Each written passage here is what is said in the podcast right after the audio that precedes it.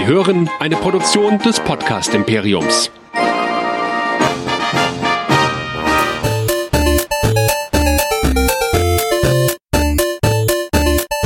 Ich bin Luke Skywalker und ihr hört Nerdizismus, der nerdige Podcast. Viel Spaß!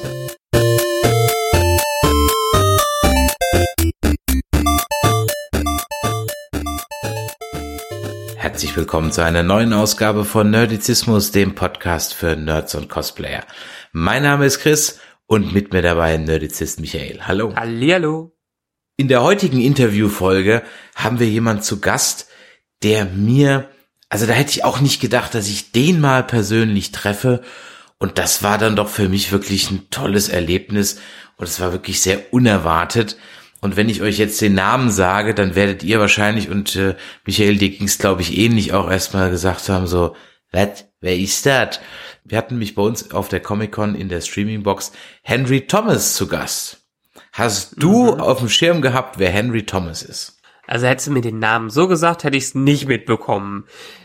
Die Sache ist, der war ja vor ein paar, ein paar Wochen vorher schon wieder in den Medien drin, weil wer ist er nämlich? Der kleine Junge aus E.T. Richtig. Und für E.T. haben sie nämlich im Ferris Bueller-Style eine Werbung gemacht, die dann auch 30 Jahre später gespielt hat, wo er dann den Vater von einem Jungen spielt, äh, oder den erwachsenen Elliot, wo äh, E.T. auftaucht und dann mit seiner Familie anbändelt.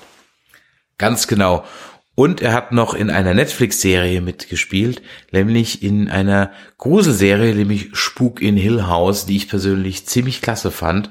Und ich muss ganz ehrlich sagen, dieses Gespräch hat eine eher sehr, sehr interessante Wendung genommen, die ich so nicht erwartet hätte. Und ich glaube, da hören wir jetzt mal rein.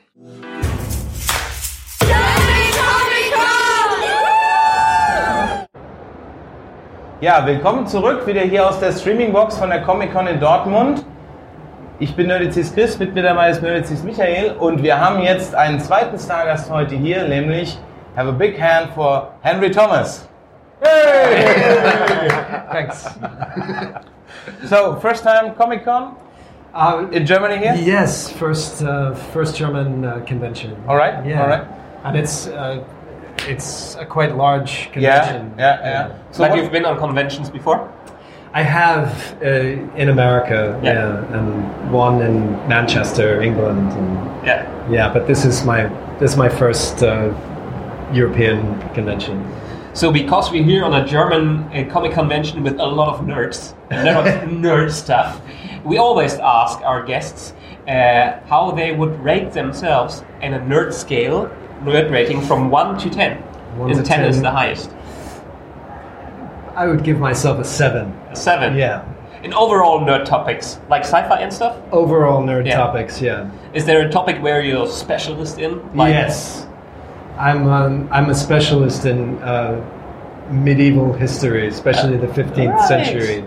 Yeah. yeah. So, the real stuff, not Game of Thrones. not the Game of Thrones, but the real stuff, and I'm I I get very nerdy with the facts. Really, you get Yeah. you get angry when you see uh, knights with horns like this and bracelets and this and so I- on. I get- That's not real. I get angry when I see people wearing swords on their back. Yeah, yeah, yeah, yeah, yeah, yeah. But but uh, I, I learned from from a movie maker that this is just for for, for movie purposes because Yeah. it's, it's much more easy. Yeah, it's it's always on the same spot. It doesn't uh, wobble around and all this for fil- for filming purposes. It's Yeah. much more easier, and of course it looks much cooler. But in practically, it's it's not. But you can't. Yeah, yeah, Yeah. yeah, yeah. Do you do you do you dress up, go to labs or something? Do you have a, No. a, a range of medieval swords or, or armor Yes. at home? Yes, I do. Uh, Yeah? Yeah, I uh, for for some time I I jousted and uh, Really? and did historical sword combat. So, So I Justin, understand, really- like really- this is uh, you have the sword in the hand and it may just batch, batch, not like in the movies. Yeah, you swing it around and you swing it in the air and stuff. No, no, it's very it's uh, it's a it's a martial art when Yeah. you look at it in a historical sense. Yeah. You know, it's uh, it was a system that worked on the battlefield for a few hundred years anyway before firearms and technology took over. yeah. And you really do jousting on a horse? Yes, I did in full That- armor. that- that's impressive. Yeah, it was- some kind of, of, of education as a stuntman, or how do you how do you come to this? I, I, I know these medieval stunt shows, yes, but Yeah, no, I, I had a friend that uh, was a professional jouster. He Okay. uh, would travel to England to the armory at Leeds and do jousting demonstrations, and I helped him train. uh, All right. Because I I grew up riding horses, so that part was easy, but uh, having the full harness on and limited vision, it's, Yeah, it's, yeah. it's it's strange. I mean, it was definitely a specialized. all right, all right. Thing, yeah. I mean, I can, im- I can imagine. I, have, I do sometimes do cosplay with a stormtrooper armor. Oh, So- right. and now I know why they don't hit any rebels because the, the vision is very limited. You know, you don't see anything. So how do you aim with your uh, what is it? Lens? Is it a the lens. lens, Yes, yeah. yes. Here. Uh, well, you can't you can't see anything below here, uh, so really you can see the lance come across, and you can see the horse's ears, Yeah. but everything else is. Uh, And is it hard not to hit the horse? it's pretty easy not to hit the okay, horse. Okay. You have to hit anything, right? anything but the horse. Yeah, anything but the horse. Um, but yeah, it, it has. Uh, it's it's a very specialized thing, and it, it takes some practice for sure. I mean, we have in uh, Düsseldorf, we have every summer something like a medieval festival. Yes. And they do jousting there and like a demonstra- demonstration in the whole armor. And I always say, oh man, it's in summer in the heat. Yeah. And they can't really stand it for longer than, I mean, half an hour or so. Right. Well, it makes sense, but in the in the medieval times, like they they were usually fighting in the spring or the summer, so Yeah. it was uh, pretty accurate. So would you like would you like to, to, to star in, in the medieval film, or would you say, ah, I don't know, it's too unrealistic? I, would, Yeah, I, I- would nitpicking here and there. yeah, that's that's the hard thing is uh, it. Whenever you make a film, accuracy kind of goes Goes in the backseat. back yeah, yeah, Yeah, yeah, because, but uh, I would like to be Yeah. in something like that. It would Yeah, be fun. really, yeah, it'd be fun. I'd love to see you there. I saw you last year in um, uh, this uh, horror Netflix show. Yes, Haunted Hill House. Yes, and damn, it scared the hell out of me. Oh, thanks. Yeah, Yeah, really. Um, Um, uh, first, I was oh, uh, it's a no rehash of haunted Hill House stuff, but then really, such goosebumps, really, but without any cheap jump scares, you know. But Yeah. really, how do you how did you achieve this? Um, I, I saw a, a making of video where, where they were telling that. Um, there was always something going on which the viewers on a subconscious level is can you tell something about that Well, it it mostly has to do with uh, Mike Flanagan, who created the show and directed every episode. Yep. He, he wrote every episode. He is uh, a, very good filmmaker, first of all, but he's also a very uh, a, a very avid fan of horror, and he was an editor for years. So he doesn't like cheap scares yeah. and he likes uh, interesting characters and so it was a lot of fun because as actors we were able to do what you usually aren't able to do in horror which is build an amazing character yes. that isn't completely ripped apart yeah in yeah the yeah, third yeah, act. yeah. Not the Um, typical cliche teenage lover couple goes in the backyard and then get killed and so on. Yes. right Yeah. and uh, so as as an actor it was fun and it was rewarding and we were able to create rich characters. And i think the audiences really liked that aspect of the series um, which was great because uh, you know i never feel like i'm i don't sign on to make a genre yeah picture. You know, Yeah, I don't. yeah. I just try to make the best of what we have, and and uh, I think being able to do that with with good character development and and good filmmaking is uh, it's a treat. Yeah. How is it with a, a scary movie or a scary TV show when you're on set? It's boring. Do, do you feel it's no, boring? it's yeah. boring. It's like Yeah. watching paint dry because you know it's it's more like a comedy on set. Like you laugh a lot.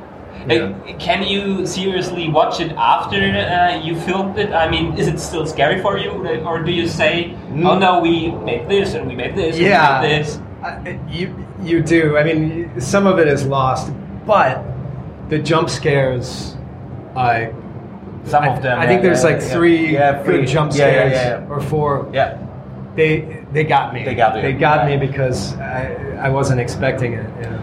What uh, what what kind of shows are you into then? So this was a Netflix show. So um, do you have time on a weekend to binge something? Did you ever Yes. binge anything? What was it? Yes, uh, I binged a lot. I, I binged Boardwalk Empire, uh, Peaky Blinders. Uh, what uh, what else have I watched recently?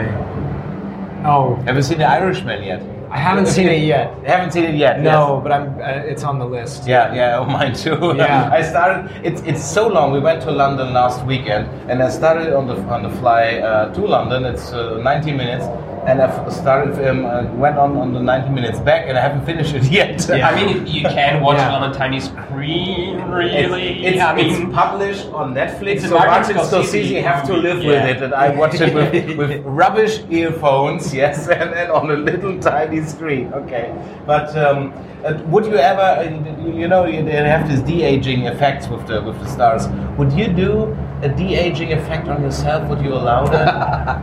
Uh, ET two, and then going back to the lang No. and you're no, I would. It sounds like too much work. to be honest, yeah. so the the video you made uh, uh, a few weeks back. Yes. This was not de aging. This was real you. yes, yeah, uh, and that was great because I think, I think, two minutes of revisiting ET is perfect. yeah. Two hours of revisiting ET, then there's too much. Uh, there's too much left to chance. Did you feel like the magic again on set, or A little bit, just because uh, it, it brought back some memories, Yeah. and the atmosphere was very similar to 1981. Yeah. You know, it, it, it uh, but the creature, the puppet that they used, it was still a puppet, right? it was still a puppet, Yeah. but technology today versus 1981.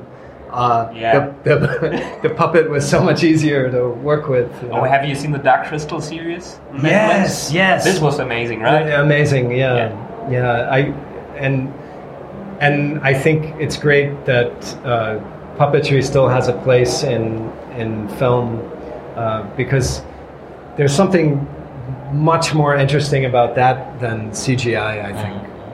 Going back to ET, um, because you are approximately my age, I'm 32 and you're 34, 35. I'm- you don't have to tell those actors don't tell. Okay, But we are approximately the same age. So I can't really hide my age, I, yeah, yeah. I, I watched you as a kid when you were approximately my and I always wondered how was it going back to school as being that famous kid on screen. Yeah, it wasn't fun. Yeah, It wasn't fun? No, it wasn't fun. It was fun for about. Jealousy? It was fun for about two days. Okay. Yeah. Yeah. because I went from being very obscure, uh, some strange kid that nobody Yeah. really talked to that Yeah, much, yeah. to being, uh, you know, a very, uh, very well known. Yeah, yeah, yeah. Uh, but yeah, there was a lot of you know kids in school. So, so and, and, and how do they, did, did they, did they how do they pay a kid? I was in my world as when I was a kid. Must have had all the ET toys possible. Did they pay you? Of course, they pay you some money. But did, did you all get the merchandise? Uh, ET was so big stuff. Well, they didn't have any merchandising. Ah, okay. uh, originally because Universal uh, thought that the film wasn't going to be very successful. Really? Okay. Yeah, because it was uh, it was a kids movie in their minds. Mhm. Kids movies didn't make that much money. Yeah. It was also about an alien uh, who was nice. All of the alien films up until that point, the alien was evil. Yeah. Right. Yeah. Uh, and they thought that audiences wouldn't respond, so they didn't market any toys. And the only way that the marketing started was uh, there was a plane that landed in JFK Airport from Asia that was full of ET merchandise that had just been pirated and created in Yeah, Asia yeah, yeah, somewhere yeah. and sent to New York uh, by some All company. right. All right. And the customs officials called Kathleen Kennedy, the producer, Yeah. and said, "Yes, we have uh, an airplane here with all of your merchandise Yes. on it. Are you going to pay for this?" Yeah. Yeah. Yes, we will. and, and that was the uh, that was the birth of the of the the famous doll, the yes, ET yes, doll that I everyone had. myself. Yes. And of course, there was when you go to to these carnival fairs, uh, uh, there was crowded with rip-offs, with cheap Yes. rip-offs of merchandise of, of ET puppets. And Right, because there were no official. Yeah, yeah, yeah, yeah. Yeah. yeah. So uh, other times than today, where your social media and the merch is out two days uh, after movie, or two days before the movie, two Yeah. weeks before the movie. So I, I guess you can a little bit be thankful that there was no social media back then. In some ways, yeah. I I don't know how that would have changed uh, things, but social media definitely is uh, is very much a tool today, right, for publicity. So, So- for every guest we Yes. have Yes. here, we have a little gift. Because I mean, we it's know Christmas bec- time, something because like we know Americans do love two things: German candy or and or German booze. So It's true. Um, uh, beer would have been a little bit much to store might have been here. too much, Yeah. yes. So we we um, you can choose whether we pack you full with Haribos or you go with this. Um, uh, What is uh, this? liquor? Um, Kal- kal- Kalipich. try it. Okay. I'll So- take, can I have one of each? yes, yes, yes. You can Can have have one of each. You can Okay. have one of each. Because ha Haribo macht Kinder froh. Yeah, yeah, yeah, yeah, yeah, yeah, yeah, yeah. Yes. Okay. Perfect. So, um, how do you know that the, the, the German uh, slogan of this? Is it, a, is it in English the same? Do they do they advertise with a German slogan or? Uh, they just write it on the. Okay, so okay. thank you, Captain Obvious. Yes. We get the. They don't change the packaging. Yeah. Yes, yeah. so we have one more thing. One more Uh, thing. We had yes, one more thing. We had Nick Carter before here. He sang for Oh, us yes. something, and uh, we tried today for every guest we have here to sing a little bit of a German Christmas carol. Like Oh. you know, "Oh Christmas Tree," the song. yeah. "Oh Christmas Yes. Tree." Yeah. And I have here the German lyrics. Okay. So um, I guess you're in the second chorus. Yeah, you can start with this one, or you can just start. Du grüßt dich nur zur Sommerzeit. Ah, ja, ja, ja. Winter, wenn es schneit. Oh, let's do this. So Okay. two, three, one. Du grüßt nicht nur zur Sommerzeit, nein auch im Winter, wenn es schneit. O Tannenbaum, o Tannenbaum, wie zu sind deine Blatte. Perfect. Yeah. Great. Thank you very much. Thank you very much. Thanks. So, have a rest, and an enjoyable con weekend, yes, and a pleasant trip home. Okay. I hope we see each other walking around, but maybe Yes. next next time again. Thank you. you. It's been a pleasure. Yeah, me Yeah. too. Me Thank too. you very much.